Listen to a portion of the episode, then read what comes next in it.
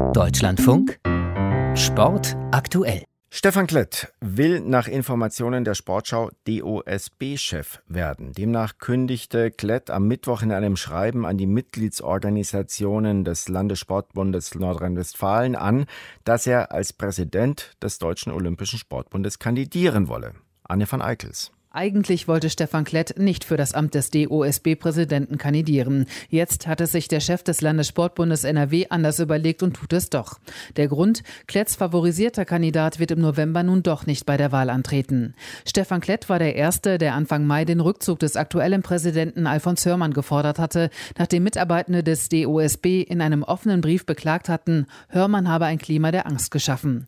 Er sei davon überzeugt, dass der DOSB einen wirklichen Neuanfang benötige Klett.